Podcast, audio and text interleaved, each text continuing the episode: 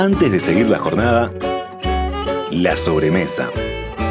El descanso y la charla después de haber compartido el alimento. Cocinar es un acto natural, convocante y unificador. Recetas, sugerencias, anécdotas, secretos familiares. La sobremesa.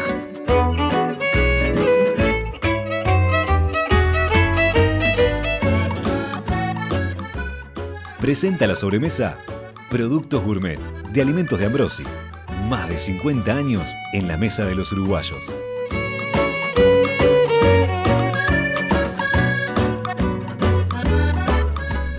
Muy, pero muy buenas tardes. Es un gusto saludarlos como todos los viernes de nuevo en este horario. Hoy sí que tenemos una mesa internacional, ¿eh? Uno puede decir, era una jugada riesgosa. ¿Lograríamos sortear los protocolos y convencer a tres representantes diplomáticos que se animaran a sentarse en nuestra sobremesa? ¿Podríamos convencerlos de que vinieran a charlar de cosas cotidianas, despojadas de todos los protocolos? Queremos saber de su infancia, de sus costumbres, de aquello que extrañan en los desayunos, por ejemplo, y de cómo se vienen adaptando a nuestras costumbres. Queremos saber si la diplomacia de cóctel deja algún lugar para la cocina sencilla y más hogareña también. Pues sí, pues lo logramos, ¿eh? Francia, Gran Bretaña y Perú aceptaron la invitación y hoy sus embajadores están aquí para contarnos de todo de todo eso, de sus costumbres, sobre qué extrañan de sus países y, ¿por qué no?, de cómo les ha parecido el dulce de leche, el asado o el mate, si es que lo han llegado a probar.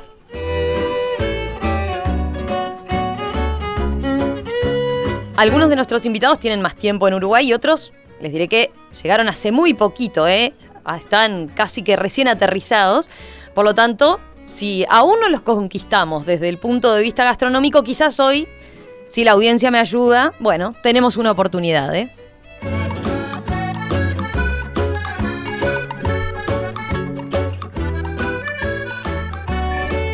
Vamos a las presentaciones. Voy a los saludos ahora sí, oficialmente. Empezamos por el embajador de Perú, que lo tenemos acá de vecino, Marco Balarezo. Un gusto tenerlo por aquí, embajador. ¿Cómo le va? Bien, muy, muy agradecido por la invitación. Bienvenido, es vecino nuestro. Acá decía, la, imagen acá en la Plaza Independencia no le, no le es ajena porque la tiene también usted. La tengo frente a mi oficina. Eh, me, sorprendió mucho ver en la, en la página de la Embajada de Perú que, tiene una pestaña aparte para la gastronomía peruana, así que sí tendremos para hablar, ¿eh? Bueno, de todas maneras. Y mucho restaurante, restaurante peruano acá instalado en nuestra capital. Ha venido un movimiento en los últimos tiempos ha venido un movimiento en los últimos tiempos eh, de mayor presencia de restaurantes peruanos, ¿no? Eh, uno que se acaba de instalar, creo que en Carrasco, ¿no? Eh, no en Carrasco, sino en Punta Carretas, es un sushi, ¿no? con un, un, chef, en realidad, de uno de los restaurantes más importantes de Perú, que es el Maído. O sea que es una gran es un gran eh, atractivo, digamos, ¿no? visitar a este nuevo restaurante. Hay otros tradicionales acá también en la Ciudad Vieja, pero claro, eh, yo diría que Uruguay todavía estamos comenzando, pero, se va a expandir de todas maneras. ¿no? Sí, tendremos por conocer los uruguayos de, la cocina peruana. Bueno, lo, conocen a través del de, incremento del turismo, ¿no? Sí, claro. Porque, muchos... Eh, ha habido un incremento muy fuerte del turismo peruano-uruguayo en los últimos años eh, con vuelos, eh, vamos, semanales, muy, muy frecuentes. Entonces, eso les ha permitido a los uruguayos no solamente conocer los sitios arqueológicos, o sea, toda la, toda la gama de, ¿no? de, vamos, reminiscencias incas o pre-incas, incluso la colonial, sino también conocer la gastronomía, ¿no? Entonces, el aprendizaje ha venido por ahí. Y también nosotros, por supuesto, también venir acá y conocer Uruguay, que es un país espectacular, tranquilo, amable, la gente muy amable, ¿no? Es, es ideal para formar familia, ¿no? bueno, ahora, ahora nos van a contar de cómo les, cómo les ha resultado nuestro país. Bueno, sigo con los saludos. Voy con Francia ahora, con el embajador Jean-Paul Cetra. ¿Qué tal? Bienvenido, embajador. Muchas gracias. Usted sí es el, casi recién llegado. Hace muy poquitas semanas que está por acá. Sí, yo soy el, último porque acabo de llegar hace, hace un mes. Gracias por la invitación y en primer lugar pidió indulgencia por mi nivel de español, pero tengo que practicar y me, me, gusta eh, entrenarme en, su radio. Y eh, me gusta, eh, es mi primera entrevista con la prensa uruguaya y por supuesto, y me gusta que sea sobre el tema de la gastronomía y sobre todo porque es un, es un azar, pero fue muy oportuna su invitación, porque en estos días celebramos la gastronomía francesa en, todo el mundo con una operación que se llama Good France Good France en inglés, hay un, juego en las palabras, sería Sabor de Francia. Es una operación es de justo la semana de... sí, en esos días y toda la semana próxima y en toda la red diplomática francesa en todo el mundo, pero no se trata solamente de las embajadas y de organizar cenas, yo voy a hacerlo, pero en la embajada, pero sobre todo con restaurantes que adheran a la iniciativa. Y es posible, hay algunos también en Uruguay y no solo en Montevideo, es posible eh, que proponen un, un menú francés en esos días. Invito a todos a, a, comer una, comida francesa. Ah, tomamos nota, ni que hablar. bueno, bienvenido, embajador. ¿eh? Bueno, y sigo con la tercera invitada, la embajadora de Gran Bretaña, Faye O'Connor. Un gusto tenerla por acá. ¿Cómo le va? Pues muy bien, gracias. Muchas gracias por tenerme aquí. Y somos vecinos, el francés y yo, como siempre, ¿no? que me alegro mucho.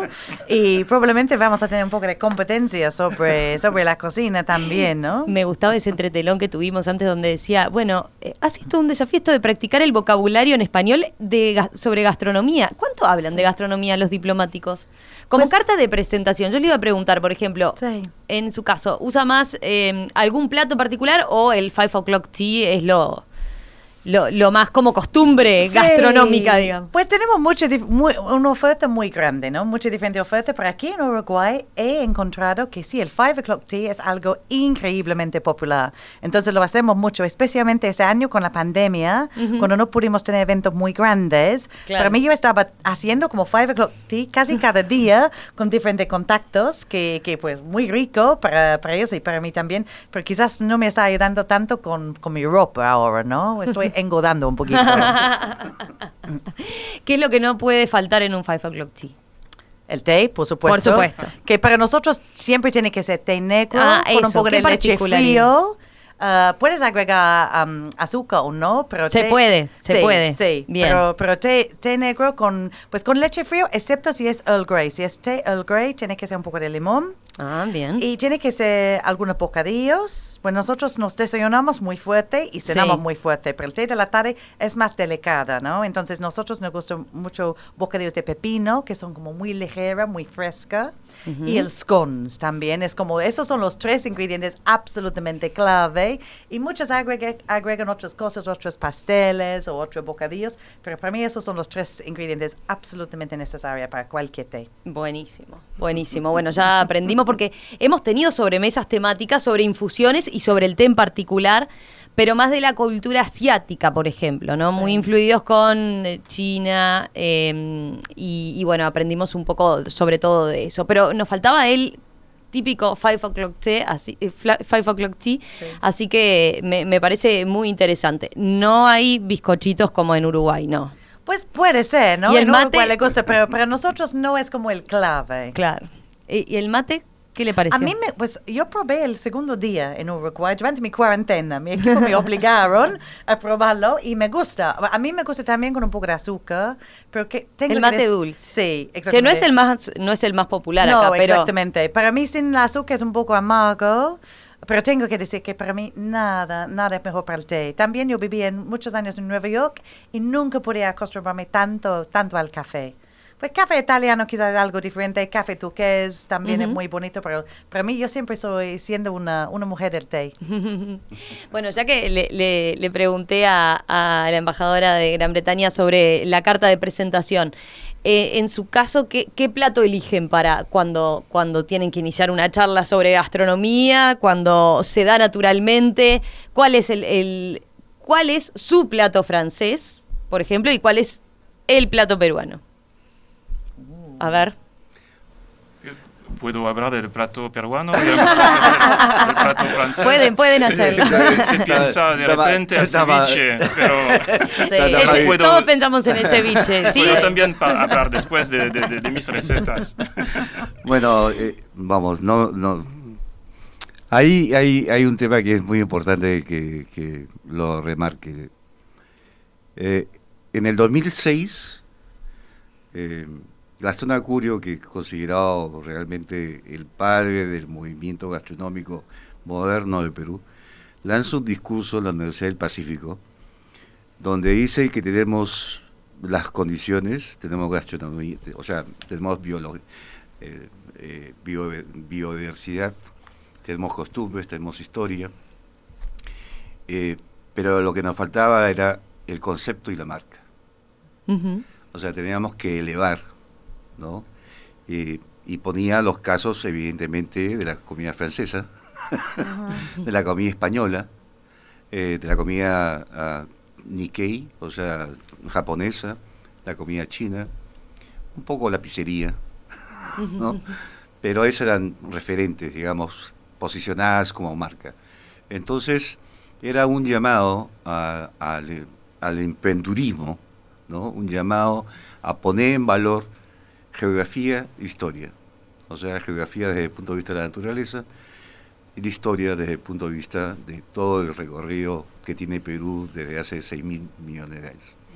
Entonces, a partir de ahí surgió todo un movimiento gastronómico eh, que, ah, que justamente agarró ese concepto de cómo elevar el nivel de la comida peruana, internacionalizarla.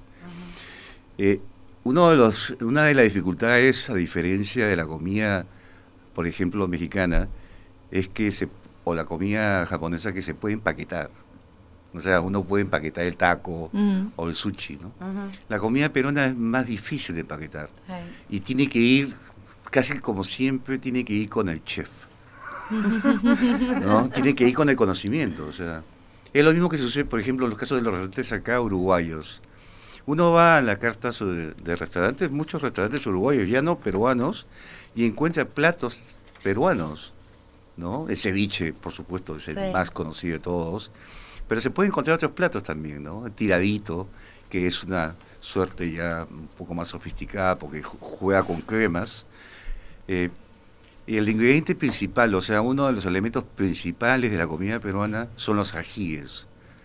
Eh, el Perú es el que mayor variedad de ajíes tiene en el mundo, son 350 variedades. Y ese es uno de los, ese, es un ingrediente fundamental de la comida peruana.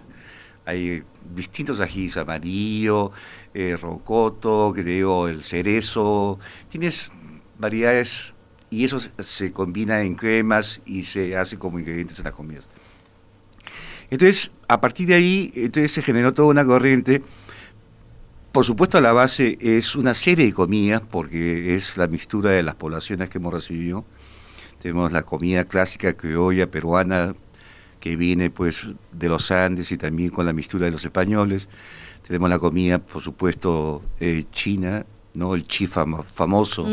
Tenemos la comida eh, japonesa, la comida Nikkei, eh, con los, por supuesto, con los ingredientes también europeos, algo de Francia, mucho de España, algo de árabe, evidentemente, porque vinieron como los españoles. Eh, entonces, cuando hablamos de comida en el Perú, en realidad eh, es muy diverso. O sea, uno recorre Perú y en cada sitio se va encontrando platos regionales. Entonces, por ahí hay una, una, diferencia muy fuerte. Ya las cocinas, por, mismo, por lo mismo que he dicho, son distintas. ¿no? Y ahora hay la famosa novandina, que es una corriente que hay que traer al agricultor pequeño de los Andes y ponerlo en la, digamos, enlazarlos con los restaurantes. Así también se produce un encadenamiento productivo. Es como la nueva tendencia en el mundo gastronómico, ¿no? De, Jalarlos. Jalarlos y traer el producto originario, ¿me tienes? Y, que el consumidor final siga todo, la, la, trazabilidad, digamos, hasta llegar al productor. Eh, y eso es lo que hace justamente. Eh, eso es lo que hace eh, justamente Martínez con su restaurante central que considerado uno de los mejores, si no el mejor de Sudamérica, ¿no? y esa es la comida justamente que es comida de otra altura. Y, y, pero donde está justamente nuestra meta es alcanzar los estándares justamente de Francia. ¿Cómo esa competencia, embajador? No, para, mí no hay competencias, hay complementariedad en todas las influencias de las, de las cocinas. Por ejemplo, en París eh, la cocina francesa queda muy presente, pero es una ciudad muy cosmopolita mm. donde se puede comer de todas las cocinas del mundo. Pero la gastronomía es eh, de verdad eh, muy, un elemento muy importante para los franceses, es en el corazón o digamos en el alma de los, de los franceses un poquito como con nuestros amigos italianos, porque viví también en Italia. Y los franceses hablan mucho de la gastronomía. Y la gastronomía no es solo el manjar, es también una forma de l'art de vivre, como, como decimos en francés, un arte de vivir juntos, es compartir. Hace 10 años, lo celebramos también este año, que la UNESCO eh, reconocí la comida eh, gastronómica de los franceses como patrimonio eh, inmaterial de, de, de, la humanidad. Y eso eh, reconoce no solo la cualidad de, de, lo que se, que se come, pero también el ritual, el hecho de que eh, las personas, las familias sobre todo, se reúnen para pasar un momento junta. Y eso es muy importante a, a mi parecer. Y veo que con mi generación, nuestros padres, mi mamá cocinaba, quizás mi generación uh -huh. ha cocinado un poco de menos, uh -huh. porque, y también la, la, la, las mujeres se e, e, empeñaron más en el mundo de, de laboral, pero los jóvenes, veo que la, la, la, generación de los jóvenes de hoy, de uh, con ellos sí, Está están de vuelta. De vuelta. Las, las, emisiones de televisión, sí. y, y, y, vi que era la, misma cosa aquí, tienen un éxito fenomenal. En Francia también, los concursos en, en la mm. televisión, y los jóvenes les gusta mucho uh, preparar la cena para los amigos, para la familia, y eso, eso me gusta mucho. Eh, yo pensaba, a ver, si uno piensa en, en, la cocina francesa, tiene, tiene como la fama de eh, mesas muy elegantes, porciones pequeñas, comida refinada. ¿Sigue siendo esa idea que tenemos? ¿Cómo, cómo sí, la veo? Es, eso es verdad, pero yo uh, quiero demostrar también que la cocina francesa no es solo una cocina un poco elitista, que, que cuesta mucho en algunos restaurantes uh, franceses, con un menú muy, bien, muy refinado, pero con un costo elevado. Hay también muchos platos populares, sí. eh, fácil a, a, preparar y, y, puedo hablar también de, de, de uno de, después. a mí me encanta el croque monsieur, ¿eh? Ah. también es bien fácil hacerlo muy rico.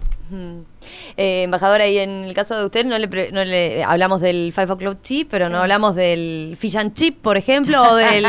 ¿qué, ¿qué, más? ¿Qué, sí, pues al contrario de, de, de, la gastronomía francesa, yo creo que la gastronomía británica está como conocida por ser bastante básico, con cantidad, ¿no? Uh -huh. Pero también yo creo que tenemos algunos puntos en común. Por ejemplo, también pues la, la multiculturalismo, porque muchas veces la gente habla conmigo sobre cosas que son muy tradicionales británicos, pero realmente ya tenemos cocina de toda la mancomunidad. Y de hecho, el claro. plato más preferido ahora, en todo, el plato más popular en todo el Reino Unido ahora, es un plato hindú, ¿no? Es eh, por cantidad comprado en restaurantes. Entonces, nosotros también tenemos un poco de todo, hay muchas diferentes influencias ahora en nuestra, en nuestra cocina. Pero también nuestra cocina realmente tiene que ver con experiencias, ¿no? Uh -huh. Y está con, con, convivir. Entonces, yo escogí lo de roast beef porque me recuerda de, la, de cada almuerzo, cada domingo con mis papás, cuando no importa qué estabas haciendo en la semana, tienes que reunirse. Y el fish and chips más o menos es la misma cosa. Para todos nosotros, todos nosotros tenemos un, un lugar muy especial en nuestro corazón, pero eso porque tiene que ver con las vacaciones. Cuando ah, estuvimos bien. niños y fuimos a la playa y no tuvimos este clima tan bonito como Uruguay, y había pues mucho frío, muy fresco, mucho viento, pero aún así tú pudiste tener tu fish and chips totalmente fresco inmediatamente desde la grasa que casi te quema la boca y las manos en el papel, y pero así fue parte de la experiencia totalmente de, de, de, de 100% de las personas británicas de su niñez. Qué interesante eso, ¿no? ¿Cómo? Eso es casi un, un recuerdo prustiano, ¿no? Como sí. la, la, Madeleine de Proust. Tenemos todos ese tipo de, de experiencia, ¿no? De, de, un recuerdo de, la niñez con alimentos especiales sí. que quizás no eran tan buenos, pero que representan algo en nuestro recuerdo común. ¿eh? Sí, exactamente. Capaz que, capaz que es cierto y que, y que hoy si lo probáramos, si lo probáramos eh, eh, lo, lo, sentiríamos distinto, ¿no? O, o, nos resultaría distinto, pero es esa experiencia, ¿no? Que tendemos a asociarlo a algo. A, un momento. Me pareció bien interesante eso. En, su caso, embajador, ¿tiene algún recuerdo así de la infancia que lo haya marcado con la comida? Bueno, mi, madre era muy criolla y era muy buena cocinera, ¿no? Elaboraba platos muy sofisticados, de, con mucha profundidad, ¿no?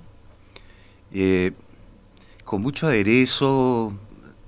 Eh, había un plato trujillano que es muy famoso hasta ahora, que solamente se produce en la zona norte de Perú, en la ciudad de Trujillo, donde, yo nací, mi familia viene de ahí, que es el chambar, se llama el chambar, que solamente lo encuentran por ahí, ya casi hasta se está extinguiendo, yo diría, porque es una combinación eh, muy fuerte de distintos granos, ¿no?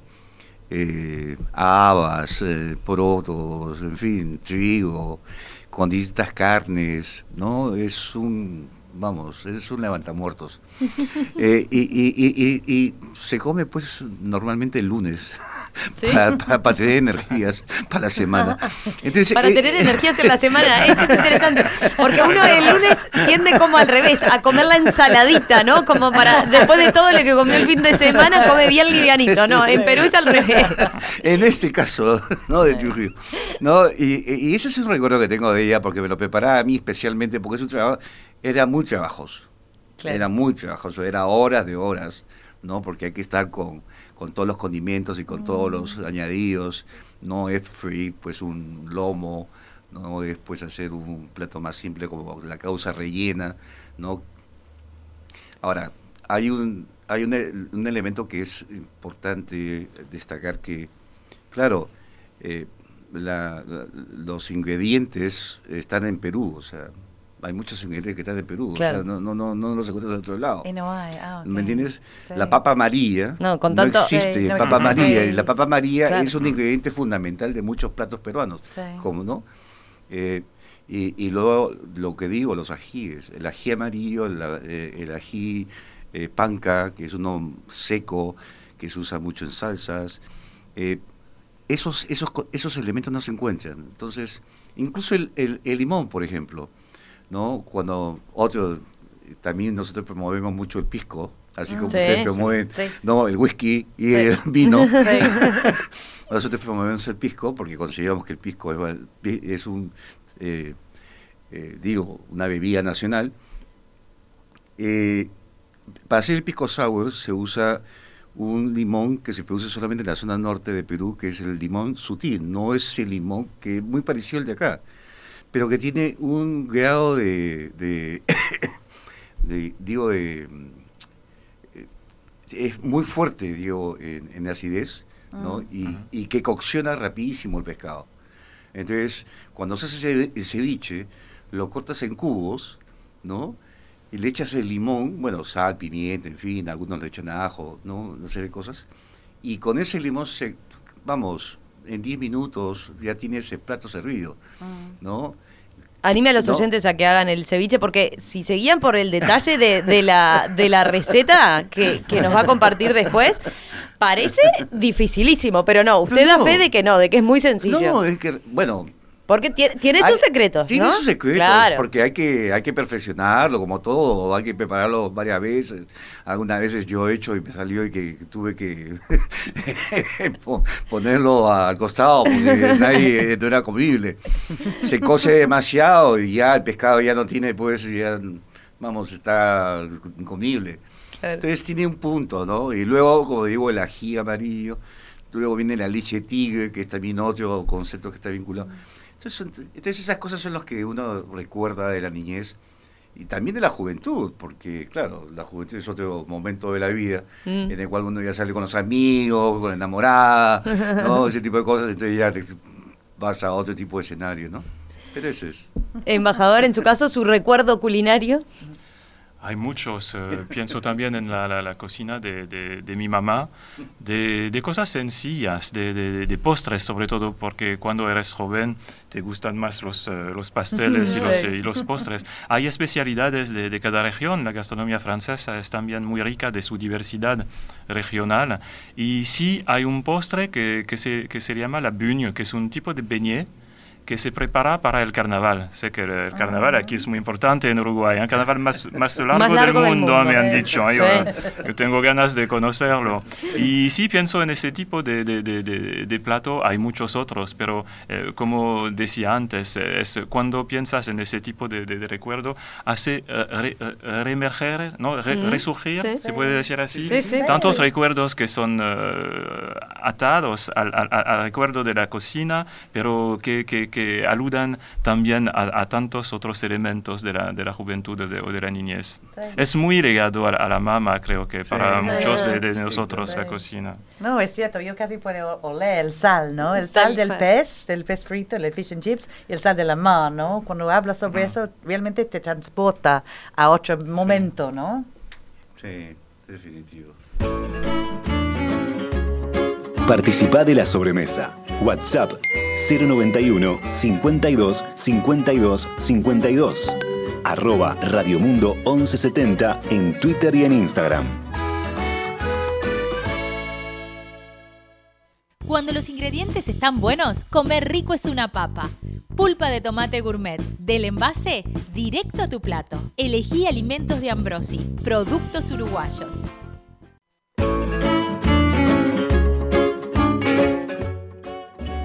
Presenta Pedregal. Vino Pedregal va bien con todo.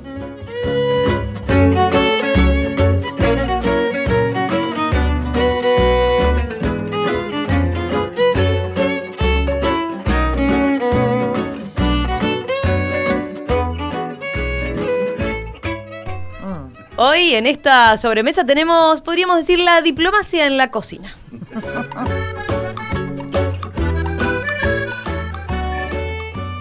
Hoy nos acompañan el embajador de Francia, Japón Setoa, eh, la embajadora de Gran Bretaña, Faye O'Connor, y el embajador de Perú, Marco Valareso. Estábamos hablando ya de, bueno, de los platos típicos de cada uno de sus países, de, cómo juega la, cocina y la gastronomía en esos recuerdos de nuestra infancia. Les iba a preguntar, ¿qué lugar hay para, hablar de gastronomía en el, mundo diplomático? Porque, a ver, uno tiende a asociar la tarea de ustedes muchas veces con el cóctel, con el protocolo, ¿no? Con eso muy estricto. Eh, la sobremesa, por ejemplo, la sobremesa como este espacio, ¿qué lugar tiene en, en sus culturas, en sus países? Eh, esas charlas más informales, hasta ustedes, a ver cómo se llevan con la cocina. Pues a mí me encanta cocinar, ¿no? no me falta tiempo, a veces, pero me gusta mucho cocinar.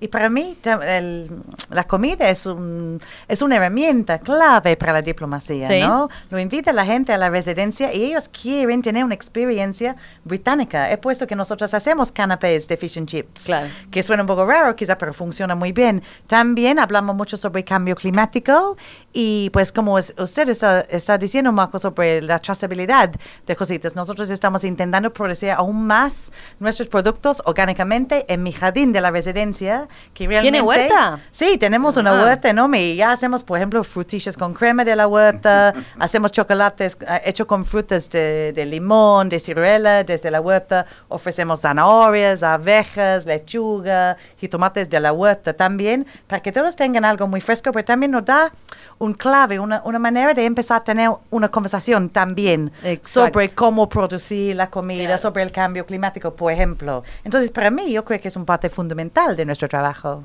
Tenemos más o menos la misma visión. sí, es importante cómo se producen los, los ingredientes de, la cocina. Tenemos también un huerto, pero tengo que eh, agradecer a mi antecesor porque yo acabo de llegar. no le dio para plantar, Sí, me, me, dejó un, un, huerto orgánico en el parque de la residencia, una gallinera, gallinera. ¿Sí? Hay el, el gallo que se llama ah. Maurice y que con su, su, sus cuatro gallinas. Ah, y pues hay las colmenas de, abejas. ¿Hasta colmenas de abejas? Sí, hay dos colmenas en la residencia y dos más en el techo de la embajada que producimos eh, nuestra, nuestra miel que utilizamos también en algunas recetas de la, de la residencia.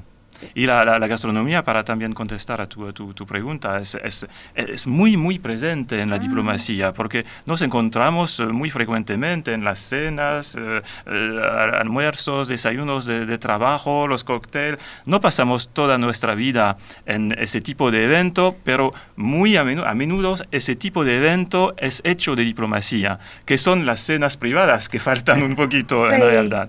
Claro.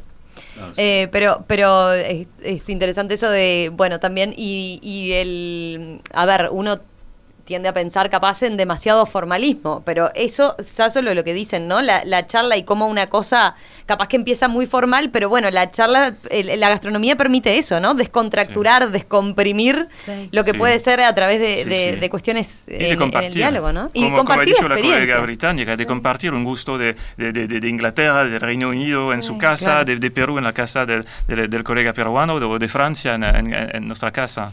¿En su caso, embajador? Es lo mismo, o sea, eh, tratas de proyectar tu país, ¿no? O sea, la gastronomía eh, para nosotros y para, creo que para todos los países es, es un instrumento diplomático. O sea, porque lo que trata de acercar son culturas, ¿no? Que conozcan a tu país. Y esa es una vía, una de las vías más amigables junto con el turismo, insisto, con el turismo. Bueno, pero por ejemplo, Perú para nosotros eh, eh, hoy en día tiene además ese atractivo, ¿no? Como, como lugar turístico. O sea, la gastronomía se ha puesto como uno de los puntos claves para... Ah, para hay, turismo gastronómico. Exacto, exclusivamente gastronómico, ¿no? Acá en algún momento se daban eh, tours de, fin de semana largo, por ejemplo, para ir a comer a Lima. Así es, y lo mismo sucede en otros países. entonces, claro, yo no tengo tantas facilidades como los embajadores. Pero tengo, estoy haciendo el intento de, de, sembrar ajíes. Eh, bueno, pero se le va a complicar con 350. ají, amarillo, el ají amarillo que es muy importante, y como dije, en las comidas peruanas. Y hemos tratado de armar, mi esposa más que yo, un huerto, un pequeño huerto, mm. porque lo dejé al aire libre y tuve que hacerlo pues como tipo invernadero. Mm y entonces las plantas comenzaban a morirse con el frío, ¿no? Yo no sé mucho de, de, agronomía, pero por ahí estamos avanzando. Y efectivamente, cada una... Eh, en los cócteles también uno presenta su oferta gastronómica, ¿no? En, una, en una forma distinta pero tratas de presentar pues en, en, en compacto, ¿no? Algunas, algunas eh, recetas típicas, ¿no? Ya sea ceviche, causa rellena, eh, alfajores, eh, no sé. ¿Cómo le dicen causa rellena? Causa rellena. Porque es, lo mismo que la causa limeña. Eh, sí, sí. Lo que sí que hay varias causas, ¿no? Ah. Causa en el norte, causa limeña, que es más sofisticada, ¿no? ese es otro otro plato también típico. Pero ya cuando viene es de los que se ha trasladado acá, por ejemplo, sí, ¿no? Sí, sí, no, mm. lo que sé que puedes ponerle aceituna, no aceituna, hay cositas ahí que puede ¿no? Además tienes causa de, de, pollo, causa de atún, ¿no? Ahí juegas. Eh, con, con, con, comida vacuna no, no, no, no va la causa. Por lo menos en Perú. Y bueno, ya que, ya que has tocado el tema, ¿el asado uruguayo qué le ha parecido? Bueno. ¿Ha comido buen asado? Lo que sé, como, como comprenderás, el Perú no es un país que tiene muchas vacas. No, no, por eso, por eso le pregunto acá, acá. ¿qué no, o sea, Me siento para ustedes. No, tenemos más vacas, digamos, eh, orientadas a la, a la industria lechera. ¿no? que la industria cárnica. Entonces, eh, además sigue siendo, porque no lo tenemos, un producto caro. Entonces el país siempre se dio por mariscos, pescado y ah. pollo. Pollo, el pollo es muy, muy importante dentro de la dieta. Primero porque es más barato y está asequible al, consumidor promedio, digamos, ¿no? Y, y, medios bajos. Y también, bueno, por el gusto que y las recetas que se dan. Entonces, eh, venir a un país que tiene una de las mejores carnes del mundo, bueno, gracias, Uruguay, pues evidentemente que yo aprovecho y todo el mundo aprovecha de, comer más frecuentemente de lo que uno hace, ¿no? Eh, vamos, yo comía carne una vez, digamos, a la semana. Bueno, ahora ya estoy casi como tres veces a la semana. Más los asaditos que por ahí uno arma, ¿no? Entonces, definitivamente, esa es una, una, cosa que a mí me parece eh, muy buena y, es natural de Uruguay, que tiene una de las mejores carnes. Em, Eso. Eh, embajadora, ¿a usted le dio para probar ya el, el, le dio para probar el asado? ¿O todavía no? Sí, sí, sí. Sí, sí eh, como, no. se encuentra fácilmente en Uruguay. No, yo soy muy, impresionado también por la calidad de la, carne vacuna en Uruguay. Lo, sabía y eh, puedo averiguarlo, puedo verificar que es, que es de verdad. En Francia se, se come también eh, la, hay la carne vacuna, hay un poco de, todo en Francia y, intento eh, tener una, una, una, una, comida un poco equilibrada entre la, carne, el pescado, el pollo también más eh, muy presente en Francia, el pato también, que quizás no sé si hay mucho aquí en, en Uruguay, que es una, tradición francesa muy con el foie gras, pero hay tantos modos de acomodar el, el, pato también. Pero me gusta mucho la carne vacuna uruguaya. Uruguaya, no tengo Uruguaya. Sí, ya, sí, sí, sí, ya se acostumbró. Embajadora O'Connor, eh, ¿tuvo oportunidad en la Expo Prado de probar, por ejemplo? Sí. Sí Ahí se comen de los mejores asados, dicen. Ya fue mi segundo Expo Prado y ah, siempre lo probamos. Pero también tocaste, pues, tocaste, un punto que, para mí también es muy interesante, ¿no? Es que, es que la comida puede ser, pues puede dar un toque de algo a alguien. Por ejemplo, si, si tengo un evento sobre la familia real, quizás voy a ofrecer un cóctel favorito de la reina o del príncipe Carlos o algo, ¿no? Pero también es un punto en común. Por ejemplo, pues los uruguayos beben muchísimo whisky escocés, como dijiste, Marco. También los franceses, ¿eh? Los franceses y los uruguayos están luchando cada año para quién puede beber más whisky per cápita en el mundo. Ah, y, este año los franceses le ganaron a los uruguayos, el año pasado fue los uruguayos. Ah, Entonces, por favor, que los uruguayos tienen que ganar otra vez. Pero también eso también te da puntos en común. Por ejemplo, los británicos y los uruguayos, nosotros nos nosotros dos tenemos este amor del carne rojo. Obviamente mm. ahora nosotros tenemos un poco de absolutamente todo, muchas influencias, pero nuestra, nuestra dieta tradicional tiene mucho que ver con carne vacuna, como lo de ustedes. Y ustedes lo, lo hacen asados en aire libre por el clima aquí. Nosotros hacemos asados en horno, pero más o menos es misma cosa, ¿no? Y así nosotros podemos también encontrar puntos culturalmente en, común. Mm. Bueno, hablando de puntos en común, les iba a preguntar de, sobre las costumbres gastronómicas, ¿no? Además, eh, usted, embajadora, señalaba lo del, lo del, bueno, ustedes desayunan muy fuerte. Acá somos más, más prácticos, ¿no? Como un, a veces el mate y más nada, o a veces alguna cosita ahí, pero muy, se desayuna muy poquito, no hay como costumbre. Y, y a su vez eh, tenemos el hábito de cenar muy tarde, ¿no? Eh, eso como les es, muy distinto a sus países, supongo. Sobre todo bueno, en Francia capaz que no tanto. en, el caso de usted, sí, ¿no? Para nosotros, sí, porque nosotros sí tenemos este eh, costumbre de desayunar muy fuerte y cenar bastante fuerte y almorzar casi nada, ¿no? Un bocadillo en, en la oficina o algo que es totalmente alígeno a, a, la gente de América Latina, que realmente tiene esta tradición también que es muy fuerte en España, por ejemplo, de como ya salir de la oficina a la hora de almorzar y almorzar algo muy sustancial, ¿no? Para nosotros es, es lo opuesto y por eso sí, desayunamos muy fuerte para llegar hacia la cena y tenemos este desayuno británico como tradicional que tiene salchichas y mm. tocino y huevo y pan y morcilla y jitomates. Pero yo intentaba ofrecer eso en mi residencia a algunos uruguayos y me ven como yo si fuera loca, ¿no? Como es, es 8 de la mañana, ¿qué es eso? Entonces ya decidimos no dar este toque del Reino Unido a, a la audiencia local porque parece que no le guste.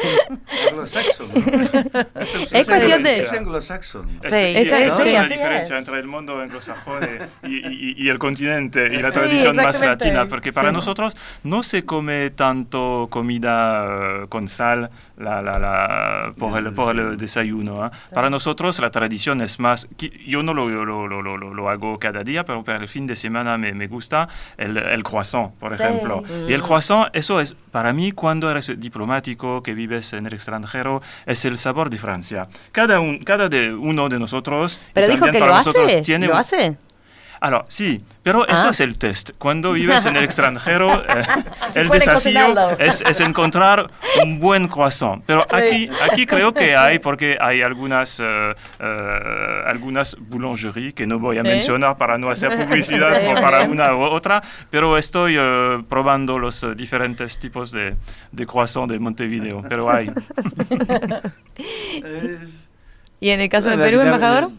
Yo creo que nos ¿Como hábito? una corriente latinoamericana. No, no tan latinoamericana, porque me imagino que algunos países pueden tener excepciones, sobre todo estoy pensando en México, que puede ser un desayuno más, más potente. Sí. México ¿no? también, sí. Debe ser un desayuno muy, potente, muy ¿no? ¿no?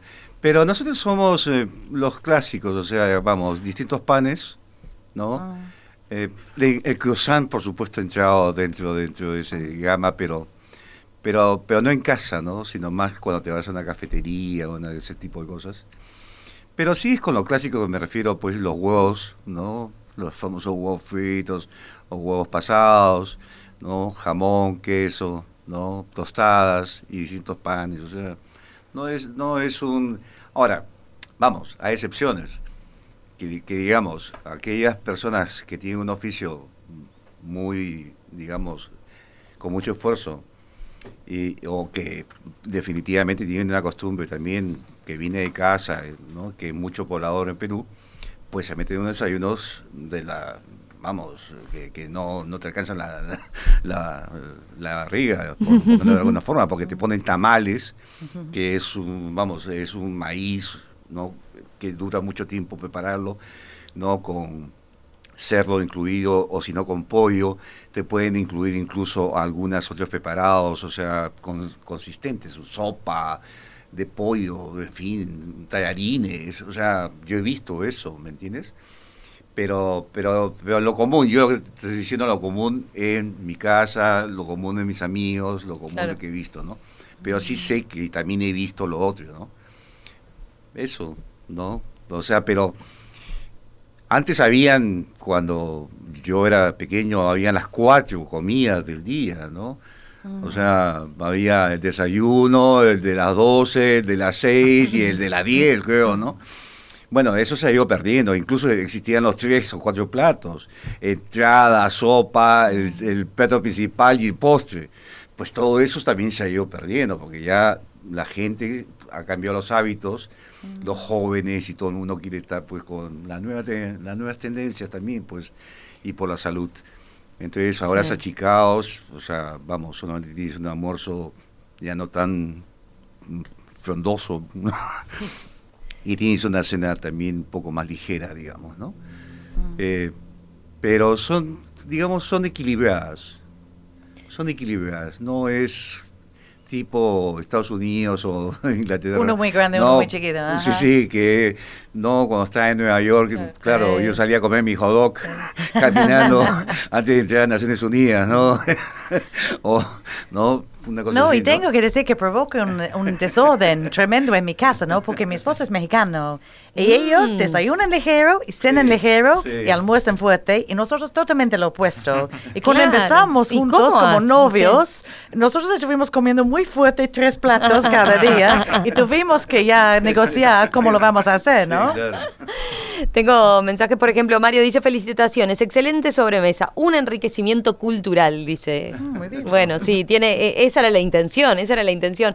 Hoy hablaban de la multiculturalidad y de cómo cada uno de sus países ha ido tomando, ¿no? También está como en los últimos años el- la otra tendencia también, ¿no? De reafirmar lo eh, identitario, lo, lo local, ¿no? ¿Cómo ven ese, ese equilibrio o hacia dónde irá la cocina a, a futuro? Eh, porque también es cierto que el mundo se nos ha achicado, la gastronomía se nos ha achicado. Y, y por otro lado, eso hace de que estemos más cerca de sabores que antes eran impensados, eh, pero también eso, con una fuerte identidad o tratando de reflotar lo que nos hace más eh, Sí. únicos, ¿no? Bueno, En el caso Pe- de Perú, Y- que, que lo, que- dado que lo hizo como marca en el último tiempo, ¿cómo, la- lo, la cómo esa La discusión? gastronomía es cultura, pero al mismo tiempo es arte, pues. Y como arte siempre tienes creadores. Ah, Así como tienes pintores, músicos, es un arte, ¿no? O sea, es, Hubo- imagi- es imaginación, es jugar, es lúdico incluso, ¿no? ¿No? tienes que tener mucha sensibilidad con sabores, con olores. La cocina te tiene que gustar, ¿no? Y tienes que manejar, tienes que... ¿no? Yo me acuerdo con la comida molecular, por ejemplo, ¿no? Comienzan a jugar ya con otro tipo de conceptos, ¿no? Eh, ahora, como te mencioné, la comida novandina, que es la nueva corriente de Perú, que se está fortaleciendo, que es ir hacia los productos originarios, ir a cada uno de los pueblecitos, traerlos, conectarlos, ¿me entiendes? Tratar de producir nuevos, nuevos elementos. Entonces, siempre vas a encontrar evolución, o sea, siempre vas a encontrar, no, no se queda. Quedan los platos tradicionales, por supuesto, ahí están los platos tradicionales, pero hasta esos tradicionales evolucionan.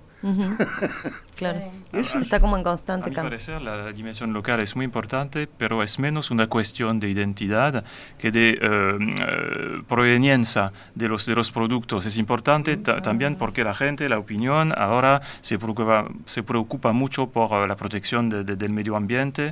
Es importante como lo, hemos dicho antes, eh, verificar el origen de que asegurarse que un producto no ha atravesado todo, mm. todo el planeta para llegar a nuestro, nuestro plato. Eso es muy local, pero con respecto a la identidad, creo como el colega peruano que nuestra cocina también está evolucionando siempre. en París como en Londres, como has dicho, que los platos indianos eran muy importantes. El couscous, por ejemplo, en la cocina francesa hoy, que viene de, África del Norte, porque hay, vínculos eh, muy fuertes, históricos, hay una comunidades de estos países también muy importantes en Francia. Eh, se, hizo un plato francés también del couscous, casi tradicional de, del amplio eh, abanico de las posibilidades de la cocina francesa.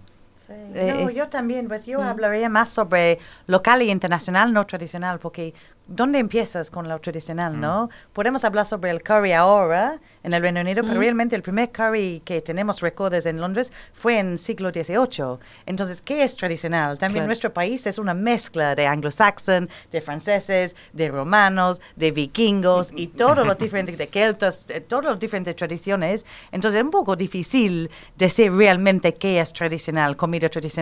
Pero lo que sé es que, pues, nuestra comida ahora es muy enfocada en una fusión de elementos internacionales y locales. Mm. Y eso, pues puede ser que alguien tome una receta que piensa que es tradicional y que se hacen como con nuevo twist o algo, pero también realmente eh, tiene más que ver con cómo usar este cositas locales que siempre hemos tenido, hemos tenido en nuestro país por mucho tiempo, y darles este sabor un poquito más internacional, en referencia de todo, la, todo este multiculturalismo que ya tenemos y la globalización del mundo, y esta cosa que es pues, muy importante ahora, que nosotros reconocemos todas las diferentes influencias de nuestros países. Como todos nuestros materiales, este programa está a disposición on demand en nuestro sitio web radiomundo.uy.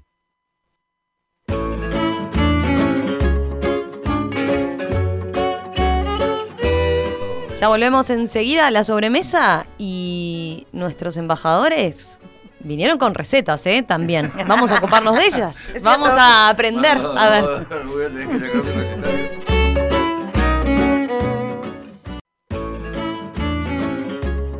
Escucha todas las sobremesas en radiomundo.uy.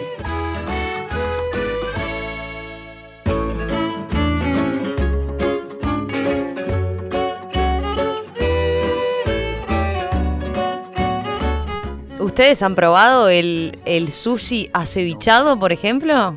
A ver, embajador, cuéntenos, porque con la embajadora Fey nos quedamos muy intrigados de, cómo sabe el sushi acevichado. no, como ¿cómo era, cómo era el concepto que había atrás de eso? lo que estaba tratando de reforzar la idea era justamente lo que hemos estado conversando de multiculturalismo. El Perú ha recibido muy buenas corrientes de Oriente, sobre todo de Japón y, China, evidentemente. No tenemos mucho del Índico, o sea, no existe mucho hindú, Bangladesh, mm. Pakistán, no, no he encontrado, incluso Grecia tampoco no he encontrado. es mucho más multicultural, por ejemplo, Panamá, donde estaba ahí, porque ahí sí encontré todas esas mezclas. Eh, pero sí están, por supuesto, las, la influencia anglosajona, y digamos, la francesa de todas maneras, la italiana con la pizza. Hasta la misma pizza tiene un sabor peruano, porque los ingredientes no son también peruanos, y también porque le han puesto. Entonces, dentro de esta gama de, de, cocinas, porque es una gama de cocinas, está la comida que había dicho japonesa, peruana, Nikkei, que, que también hemos tratado de innovar, ¿no? Entonces, mencionaba que hay un, un, un eh, sushi, que se llama sushi acevichado, ¿no? que se diferencia de los otros sushis porque le incorporan el concepto del ceviche, el sabor del ceviche, ¿no? al sushi. ¿no? Es un producto, vamos, que no sé si estrella, pero es un producto que innova dentro de la gama de los sushi que normalmente es pequeño salmón, en fin, atún, ¿no? Lo que ya conocemos, ¿no? Y el arroz y cómo te lo hacen es, la, es, lo que realmente te puede marcar un buen o no sushi. Pero regresando al tema, digo, primario, que era qué plato tradicional, porque ese plato tradicional que es el ceviche, aunque les digo que el plato que más se consume en el Perú es pollo a la brasa. Es el que más se consume. Es el que más se consume, el plato que más se consume en el Perú es pollo a la brasa, por lo simple y también por precio-calidad. Eh, pero el ceviche viene a ser el segundo, es el plato estrella. Y como digo, eh, este plato se origina en la cultura pre-inca, o sea, estamos hablando de los principios, principios, o sea, del año 100, 200 años después de Cristo, ¿ok? Y eran justamente la cultura moche, que es en la región de la Libertad, en el norte de Perú, que comían pescado, sacaban pescado con sal y con limón, no crudo. Ahí nació el ceviche, ese es el origen del ceviche. Entonces se remonta a esa época y ha evolucionado y tienes, claro, la variedad es también norteña de ceviche que tiene otros, otros elementos, ¿no? Tienes ese ceviche mixto, ¿no? Con, vamos, con eh, eh, calamar, con pulpo, en fin, con otros ingredientes, y el ceviche de pescado normal, que es con... ¿Y ese con, con calamares y demás? Eso, esos productos. ese es el ceviche mixto. Pero, pero esos productos se, se cocinan o Ah, no, eso se, se cocina. Eso se cocina. Eso se cocina. Ah, bien. Eso se cocina, no, porque pulpo sí se tiene que cocinar. Claro, por eso, por eso me. No, no, eso, eso, sí se tiene que cocinar. Lo que sé es que el, el, el, el pez eh, blanco, lenguado, mero, eh, corvina, ¿no? Podría ser acá también alguno blanco que tengan acá. Eh, ese, ese se cocina muy rápidamente con un limón pues que tiene alta acidez. Entonces, suficiente con eso. Y claro, ya vienen los otros ingredientes, como digo, los comunes, sal, pimienta, el ají, el ají, el ají limo, y, y, bueno, y lo mezclas en un bol y esperas un rato que aparezca una capa blanquecina que te indica que se está cociendo. Y bueno, ya está listo para servir con su camote, rodaja de cebolla morada, porque tiene que ser morada, no la blanca, morada, porque también eso es importante, y luego el maíz, porque va con maíz, y el, maíz peruano no es el maíz anglosaxón, es el grande. es el grande, usted lo conoce, es otro maíz, otro sabor, ¿entiendes? Y a eso también tiene la canchita, la canchita peruana que el maíz este eh, cocido, ¿no? Este crocante, ¿no? Mm. Que lo tienes ahí también acompañándolo. Entonces, eso es todo. Entonces, hay cosas que no las encontrar. Sobre todo, por ejemplo, el maíz. Bueno, pero si ustedes igual quieren hacer la receta del ceviche con todos los piques del embajador, en las redes sociales de Radio Mundo saben que tienen todo detallado, paso a paso, cómo intentarlo. Y después nos cuentan, en, las redes nos cuentan y cualquier cosa los reclamos al embajador. Los reclamos al embajador. o le van a pedir alguna ají, capaz que eh, ají de gallina, lomo saltado, arroz con pato, arroz con pollo. Bueno, cuéntenme ustedes, ¿con qué receta vinieron para compartir? Compartirnos? A ver. El plato que me gusta preparar cuando tengo un poco de tiempo, por ejemplo, para los amigos el, el, fin de semana, es un plato muy popular en Francia, muy tradicional, pero también muy global gracias a una película estadounidense de animación, es, es la ratatouille y que es un plato sano porque es ah. eh, hecho de legumbres del, del jardín y yo uh, añado un poco de un toque personal porque en realidad uh, mezclo dos recetas. La de la ratatouille ah. es el, el, el, pollo a la, a la vasca que, uh, que preparo acompañado por la, por la, la ratatouille. Y el toque personal en la ratatouille es añadir una pincelada de, de, de hierbas de, de, aromáticas de Provenza. No sé si se mm. pueden encontrar aquí en Uruguay, pero soy seguro que se pueden reemplazar por otras uh, hierbas aromáticas. Bien. Y es muy popular en Francia, fácil uh, a, a, preparar y, y, muy bueno. Y tengo la, la receta a disposición y para el público. Y va acompañado de un muy buen vino francés. Oh, ah, por bueno, supuesto. ¿Alguno en particular? O, o un tanat uruguayo. Un tanat que es bueno. también una cepa francesa de origen, creo. Claro. bueno, ¿y, y la embajadora? Pues yo, es, yo, escogí una receta que sé que los uruguayos le van a gustar, que realmente es carne horneado, carne asado, uh, con Yorkshire puddings. Um, y obviamente el carne, como lo mencioné, pues cualquier carne lo puede hacer, pero tradicionalmente nosotros hacemos con carne de res, uh, carne vacuna. Uh, y para mí es algo que si estoy extrañando mi casa, lo ¿Sí? cocino los domingos y es algo que también a los niños les encanta y como mencioné, es algo que tradicionalmente absolutamente cada familia británica lo hizo cada domingo. Pues puede ser con cordero, puede ser con pollo, pero lo más tradicional es con el res. Y realmente lo, lo, lo, tienes un trocito de res, yo lo pongo sal, pimienta, romero, nada más, y lo pones en el horno. ¿sí? ¿Cuánto, ¿Cuánto, de cocción? ¿Cuánto tiempo? Pues yo, yo a mí me gusta mm. bien cocido, uh -huh. pero lo más importante es que empiezas con el horno muy caliente, ah. como 5 o 10 minutos muy caliente, o lo puedes hacer en un sartén para como cerrar un poquito el carne ah, y después lo pones más bajo, como 180, algo así, y cocinas para como una hora, una hora y algo, depende de, a tu gusto, ¿no? A, a, mí, a mi familia nos gusta como bastante bien cocido. Y cuando ya tienes eh, el carne en el horno, lo puedes hacer como la, la masa para los Yorkshire puddings, que es muy sencillo, es, es harina, Uh, y sal, es muy importante poner sal, no sé por qué, cuando está seco. lo haces un pozo, lo agregas uno, dos, tres huevos, um, lo incorporas muy despacito, después un poco de leche despacito, después un poquito de agua y lo usas para mí, pues lo puedes hacer un Yorkshire pudding enorme o lo puedes hacer chiquitos, más fácil hacer chiquitos, con un asadero de muffins, pones ah, aceite. Claro y, y, en este momento, pues idealmente lo dejas descansar un poquito. De hecho, lo puedes hacer el día antes y déjale descansar en el, en el refrigerador de noche si quieres. Yo nunca lo hago porque mi mamá me enseñó cómo hacer absolutamente todo eso. Entonces, cuando lo ves la receta en línea, eh, es un poquito diferente, ¿no? Porque cada quien tiene su propia receta gracias a su claro. mamá. Pero nosotros lo hacemos cuando el carne está cocinando, lo hacemos la masa, lo dejamos esperar un poquito, sacamos el carne y está bien dejarle descansar antes de cortarlo. Y en este momento otra vez lo levantas muchísimo, la temperatura del horno tiene que ah, ser... Bien.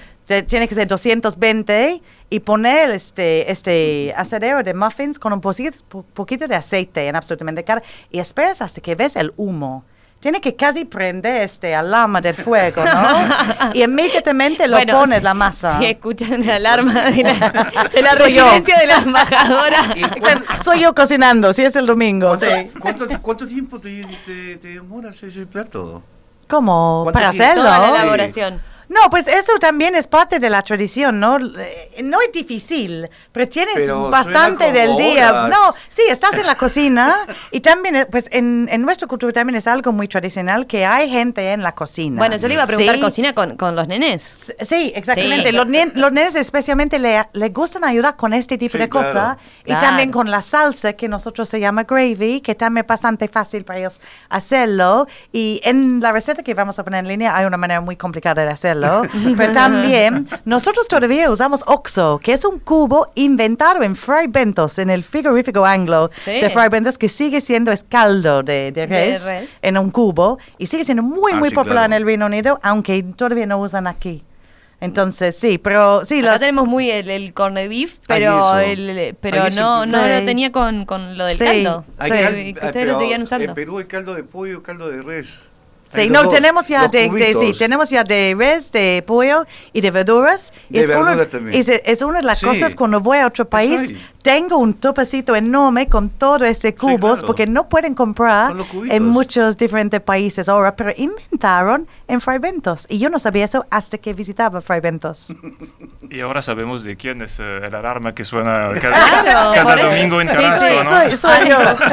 Ahí es la embajadora que está, pero y cualquier caso, si, si le, le pueden tocar el timbre y probar, supongo que... Sí. ¿Es de cocinar con música? Sí, no, ¿Sí? y también es parte de la tradición. Tradicionalmente nosotros tuvimos la mesa en la cocina. Entonces lo pones, hay mucha gente, ¿no? Gente limpiando las verduras, las abejas o zanahorias o coliflor que va con eso, los niños haciendo la masa para los Yorkshire puddings, la mamá haciendo el, carne, cositas así, y todos platicando, conversando, usualmente con una copa de vino, un poquito de música, es como, es algo muy familiar. Sí, claro. Las recetas están ya disponibles en nuestro Instagram, arroba radiomundo1170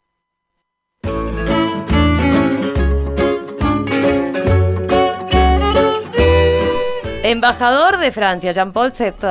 Embajadora de Gran Bretaña, Faye O'Connor. Embajador de Perú, Marco Valareso. Un placer, ¿eh? La verdad que se pasó precioso. Yo la disfruté muchísimo, aprendí muchísimo de sus costumbres, de su cultura gastronómica. Ha sido un placer, ¿eh? Ah, Retomamos la mesa en cualquier momento. En cualquier momento los volvemos a invitar para seguir aprendiendo de y hacer seguir este intercambio cultural para, para acercarnos un poquito más todavía. ¿eh? Muchísimas gracias. ¿eh? invitaciones, a la, gracias. invitaciones a la residencia. Ay, bueno, a degustar, podemos degustar. Y conozcan. Pero sushi acevichado, yo quiero ir, Y ¿eh? también tu beef. Tenemos que probar todo, tenemos que probar todo. Bueno, gracias, ¿eh? un No, placer. un A ustedes. Gracias. Un gusto. Ya nos despedimos, pero sigan aquí, sigan en compañía de Radio Mundo porque ya se viene la tertulia de colección. Que pasen bien. Chau, chau.